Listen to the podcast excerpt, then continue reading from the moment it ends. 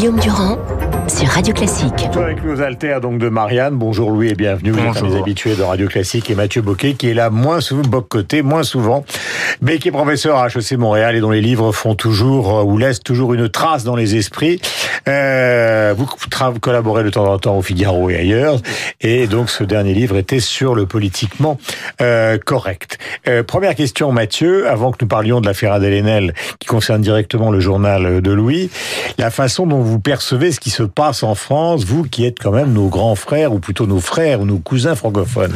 Alors, il y a, je pense, pour pour, pour, tous les étrangers, québécois inclus, il y a un élément là-dedans, c'est la, la, culture politique française dans sa singularité qui ressort. C'est-à-dire un pays qui a tendance à je me dis poétiser entre guillemets l'insurrection, qui a tendance à croire que la vérité de l'affrontement politique, c'est l'affrontement le plus net, le plus vif, la grève comme moment de vérité. Hmm. Un pouvoir qui apparemment est tout puissant, mais dans les faits est très souvent impuissant. C'est euh, le caractère difficilement réformable de la France quelquefois, c'est-à-dire une culture politique qui n'est pas très réformiste. Donc d'un côté le pouvoir qui est très fort, mais qui finalement peine à imposer ses réformes, et de l'autre une, euh, une opposition qui tend à croire qu'elle n'ira jusqu'au bout d'elle-même que si elle va jusqu'à l'affrontement. Hmm. Alors on regarde ça, un pays paralysé, un pays que nous aimons, que nous adorons, mais qu'on peine à comprendre quelquefois lorsque vient le temps de réformer son modèle social. Est-ce que vous avez l'intention ou l'impression, Louis aux Alter, que ce qu'écrivent vos confrères aujourd'hui sur une sorte de dissonance euh, Macron-Philippe existe ou pas? Écoutez, c'est très difficile à dire parce qu'il y a une guerre des communicants et les cabinets en réalité euh, derrière ces, ces, histoires répandues euh, dans la presse. Ce qui est sûr, c'est que Macron, en 2017, n'avait pas parlé de mesure d'âge dans son programme présidentiel. Donc tout laisse à supposer qu'il n'était pas parti dans son quinquennat avec l'idée de se coltiner une réforme euh, donc euh, paramétrique, hein, comme on dit en, bon jargon, c'est-à-dire une mesure d'âge, une mesure qui consiste à repousser d'une manière ou d'une autre euh, l'âge de la retraite. Il n'était pas parti là-dessus, et d'où le grand malentendu démocratique d'aujourd'hui, parce que la grève ne le, le, soutien plutôt de, dans l'opinion publique à la grève ne s'explique pas uniquement parce que les gens ne veulent absolument rien toucher à l'âge de départ à la retraite. Il s'explique surtout parce que les gens n'étaient pas au courant qu'en votant pour Emmanuel Macron, ils allaient avoir une mesure d'âge. Ce n'était pas dans son programme. Ensuite, vous avez à ça qui se sont, c'est rajouté à cela une approche qui est permanente depuis le début du quinquennat, je trouve, une approche comptable de la réforme, des réformes.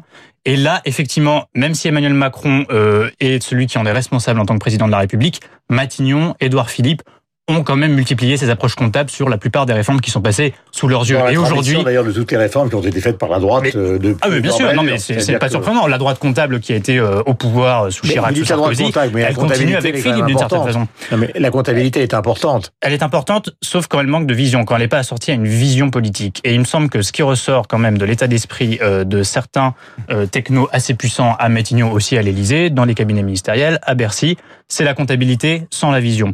Or, la comptabilité, qui est une affaire de, de gestionnaires de l'État, de comptables, de gens qui sont très bien formés pour ça, elle doit être au service d'une vision politique. Et je pense que si les Français soutiennent pour l'instant pour une majorité le mouvement social, c'est aussi parce qu'ils voient pas la vision. On leur parle de justice sociale. Macron leur parle de justice sociale en disant que la réforme sera hmm. plus juste. Mais en fait, ce qui ressort en général du discours, hein. Nicolas Bouzou, qui est un économiste libéral, considère que cette réforme est plutôt une réforme de gauche parce que justement les carrières plates euh, seront, euh, comment dirais-je, moins sanctionnées que des carrières justement comme des carrières de cadre, alors, de salaire. Mais dans ce cas, pourquoi les Français ne le croient pas bah Parce qu'il y a un flou dans la communication. Ah bah soit alors ça, c'est le fameux manque de pédagogie. il peut y avoir un manque de pédagogie, mais moi je pense que ce qui se ressent dans l'opinion, c'est aussi le manque de vision politique à long terme. Mais j'ai l'impression, cela dit, que, et vous me corrigerez si, si je me trompe dans cette impression, mais que les Français peinent la plupart du temps à croire, sinon à la sincérité, à tout le moins à l'efficacité de leur gouvernement. C'est-à-dire fondamentalement, il y a une forme de bris de confiance qui ne date pas d'hier, ce qui fait en sorte que toute réforme engagée passe sur une barre négative. On se dit euh, sur une base négative. On se dit bon, qu'est-ce qui qu'est-ce qui va mal tourner pour nous là-dedans d'une manière ou de l'autre?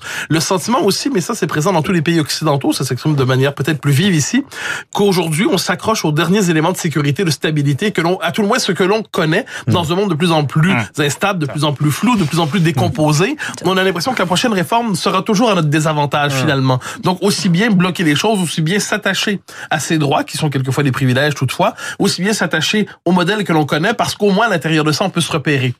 Et j'ai l'impression que de ce point de vue, c'est une forme de révélateur de, révélateur d'une forme d'incapacité à la réforme. Non, je ne le dis pas avec un point de vue euh, euh, libéral ou jupéiste ou quoi que ce soit, mais lorsque le pouvoir politique est incapable d'engager des réformes significatives, mhm. lorsqu'on le suspecte toujours de dissimuler autre chose derrière ses intentions, eh bien, c'est une culture politique qui s'enfonce dans la paralysie. Mais Mathieu, c'est parce que aussi la lecture euh, d'une feuille de retraite, par exemple, quand vous arrivez au bord du moment où vous commencez à calculer, c'est aussi la lecture d'une vie. Oui, bien sûr. C'est presque une autobiographie. Donc évidemment, ça, pardonnez-moi cette expression, mais ça fout les jetons parfois. Mm. Parce que vous vous rendez compte qu'il y a des moments où vous n'avez pas cotisé, que les employeurs n'ont pas forcément cotisé à plein temps pour vous.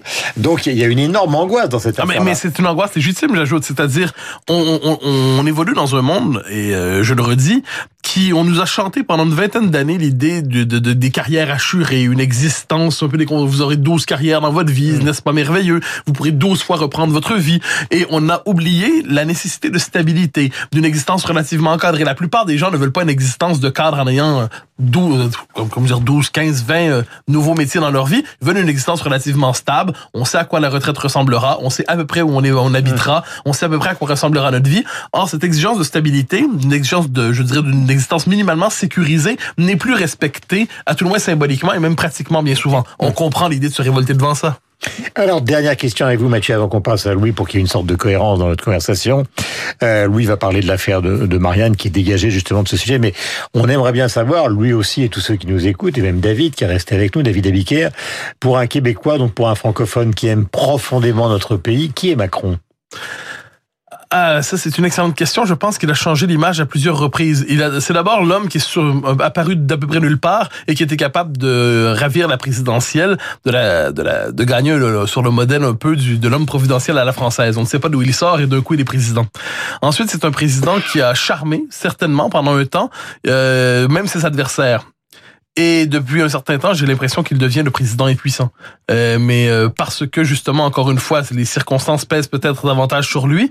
Mais c'est vu aussi, je crois, comme le dernier rempart pour ceux qui s'imaginent que notre monde est hanté par la menace populiste. Eh bien, Macron aura réussi une chose d'une certaine manière, c'est se présenter comme le seul rempart possible devant euh, une, non pas l'alternance, mais une grande alternative inquiétante pour plusieurs. Mhm. Donc, ça fait deux hypothèses, celle de l'impuissant qui a oui, mais, oui, mais c'est des deux choses à la fois. Et, et, voilà pourquoi ceux qui l'apprécient mhm. disent la plupart du temps, c'est moi, en fait, ceux qui l'appuient l'apprécient moins qu'ils disent on n'a pas d'autre choix.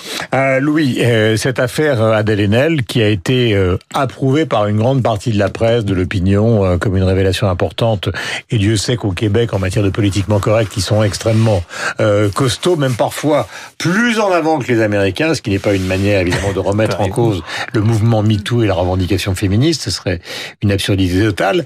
Pourquoi vous avez enquêté sur justement ce qui faisait l'unanimité et qu'est-ce qui vous paraissait bizarre? Parce qu'il y a quelques semaines, Marianne a fait une couverture sur le tribunal des réseaux sociaux, le tribunal Facebook, le tribunal Twitter, qui consiste en général, dès que un témoignage sort contre une personne, à instruire en quelques heures un procès uniquement à charge sans que la personne ait euh, euh, ni le cadre euh, judiciaire qui est normalement prévu, ni les moyens de se défendre en bonne et due forme. Donc là, en faisant concurrence à la justice qui a euh, sa réglementation, son cadre, sa temporalité, les réseaux sociaux en fait détruisent une certaine idée de la justice qu'on s'était fait euh, dans les pays occidentaux, en France en particulier.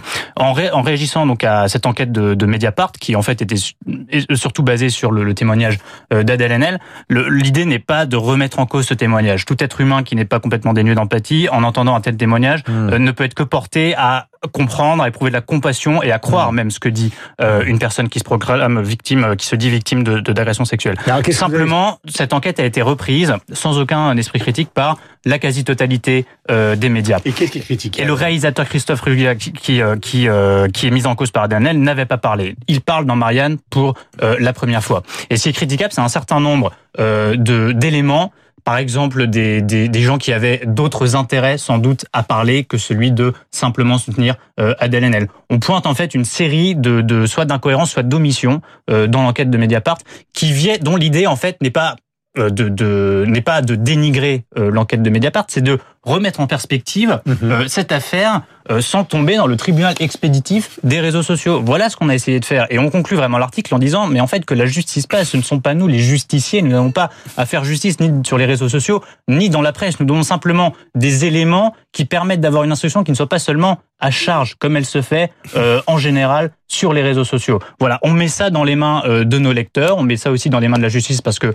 Adèle Haenel, heureusement, a fini par porter plainte. Euh, donc il, y aura une enquête judiciaire sur sur ces accusations d'agression sexuelle. On pensait qu'il était bien de rééquilibrer la balance dans cette affaire. Et c'est vraiment euh, pas du tout dénué de, de, de compassion, d'empathie pour le témoignage de cette actrice, mais comme pour le témoignage d'autres femmes beaucoup moins connues qui, elles aussi, peuvent subir euh, des agressions sexuelles, euh, des remarques et des comportements sexistes. Dernier point avec vous, donc Mathieu côté intellectuel, professeur à HEC Montréal. Évidemment que l'affaire Weinstein a secoué le monde et les rapports entre les hommes et les femmes, et c'était une nécessité. Cela étant dit, de cette nécessité est sorti je ne dirais pas les exagérations, parce que ce serait un jugement, ça ne veut rien dire, mais comment peut-on dire euh, une euh, une façon de se comporter qui devient une attitude plus qu'une véritable conviction. Est-ce que c'est un sentiment que vous partagez Alors moi, parce que vous, vous êtes tout proche, les amis. Et en plus aussi, il faut quand même rappeler pour les gens qui sont des amoureux de cinéma que pour des raisons qui sont liées aux tarifs syndicaux aux États-Unis, une grande partie du cinéma américain hollywoodien tourne dans le dans le Canada anglophone. Ils vont tourner euh, à, à, moindre coût euh, chez vous. Alors moi, une chose qui me qui me frappe à travers tout ce débat, c'est évidemment personne ne veut dédramatiser un seul instant les agressions sexuelles, le harcèlement sexuel mais comme comme chaque fois qu'un un mouvement social s'idéologise, disons ça comme ça, eh bien, on, perd le sens des mots quelquefois. Et on a assisté depuis deux trois ans peut-être une extension de la définition de ce que peut ce qui relève du harcèlement ou de l'agression, qui peut qui peut être assez inquiétant. Je donne un exemple à l'université Laval, qui est une université au Québec, euh, dans la ville de Québec, on a intégré dans la définition du harcèlement le regard insistant. Bon. Eh bien, le regard insistant, euh, dans ce cas-là, ça, ça, commence à être dangereux. C'est-à-dire, euh, si, je, si, je, si je regarde quelqu'un, j'en viens à me perdre dans mes pensées, est-ce que je suis en train de l'agresser sans m'en rendre compte, et ainsi de hmm. suite. Donc, je pense qu'on a besoin, autour de la question du harcèlement et de l'agression, justement parce que c'est fondamental et que personne ne veut banaliser ça, on doit retrouver le sens des mots et éviter quelquefois des espèces de statistiques soviétiques, éviter de détendre à ce point le sens du harcèlement qu'il ne veut plus rien dire. Et je pense que c'est avec un sens de l'équilibre et de la précision et de la mesure qu'on serait capable de nommer le mal lorsqu'il frappe vraiment. Voilà, Mathieu Bocoté et Louis Alter ce matin, donc un esprit libre euh, sur l'antenne de Radio Classique. Merci à tous les deux. On se retrouve évidemment demain. Toute l'équipe sera là pour euh, travailler. Euh, on retrouve évidemment David avec la revue de presse. Il est 8h57. Nous avons rendez-vous maintenant avec Laurence Gontier pour le journal La météo qui est nécessaire et évidemment la bourse. Et après elle, ce sera le compteur maison Franck Ferrand.